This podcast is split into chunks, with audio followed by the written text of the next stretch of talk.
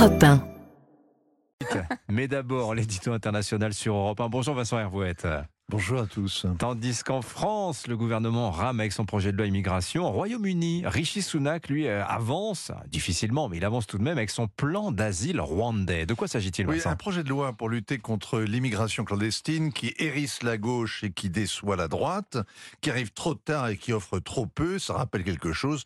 De l'autre côté de la Manche aussi, la fronde parlementaire a fait hier vaciller le gouvernement. Jusqu'au bout, le Premier ministre Sunak n'a pas su s'il allait réussir à faire voter son plan Par une chambre des communes remontée comme Big Ben. Sept heures de débat ont laminé son autorité. Il a dû mobiliser tous ses soutiens pour sauver sa tête. Des députés qui étaient partis en voyage dans la Caraïbe avec leur commission parlementaire ont été sommés de faire demi-tour pour qu'il ne manque pas une voix. Idem pour la ministre zéro émission carbone, qui est revenue exprès de la COP 28 et qui est repartie à Dubaï sitôt le vote acquis. Ça s'appelle prêcher par l'exemple. Au bout du compte, 313 voix pour, 269 contre. Le texte est passé en première lecture car la droite rebelle s'est abstenue. Elle se réserve pour janvier.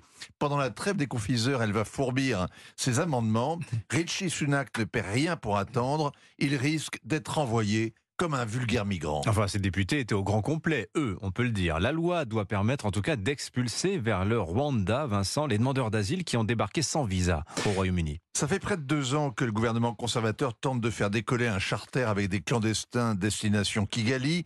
La dernière fois, l'avion était prêt à décoller quand une décision de la Cour européenne des droits de l'homme, la CEDH, l'a cloué au sol. Le Brexit a coupé les ponts de Londres avec l'Union européenne, mais pas avec le Conseil de l'Europe dont dépend la Cour. Les juges de Strasbourg ont contesté que le Rwanda soit un pays sûr. Londres et Kigali ont donc conclu un nouvel accord avec des garanties concrètes et Richie Sunak pense que ça suffira à désarmer la CEDH. C'est sur ce point précis que les députés les plus à droite sont entrés en ébullition. Ils exigent un plan qui marche à coup sûr. Ils militent pour le retrait pur et simple de la CEDH et de toutes les conventions internationales qui leur interdisent de faire la loi chez eux. Mais pourquoi le Rwanda, lui, accepte-t-il d'accueillir des, des migrants? Pourquoi est-ce que le Rwanda a adhéré au Commonwealth, au Commonwealth? Pourquoi a-t-il adopté l'anglais comme langue officielle à la place du français? Eh bien parce qu'il a besoin d'un ami puissant. Servir de dépotoir à un membre permanent du Conseil de sécurité, c'est s'assurer une protection avoir la garantie de ne pas faire l'objet de sanctions, notamment pour son soutien à la guérilla du M23 qui saigne et pille le Congo voisin. C'est aussi la preuve que les Occidentaux ont confiance dans le régime de Paul Kagame. D'ailleurs, le Haut Commissariat aux réfugiés de l'ONU a relocalisé au Rwanda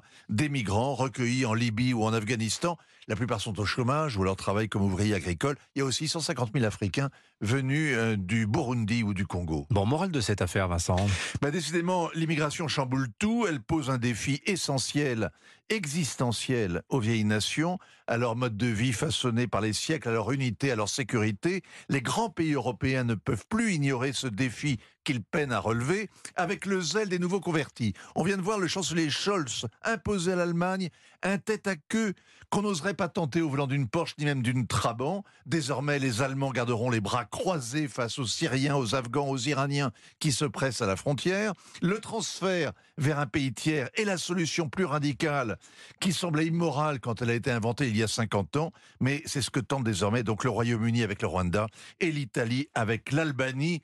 Les migrants qui s'embarquent pour Douvres ou pour Lampedusa doivent savoir que ce n'est pas la terre promise, que le Rwanda est au bout du voyage. Signature Europe 1, Vincent Hervouette. Merci beaucoup, Vincent.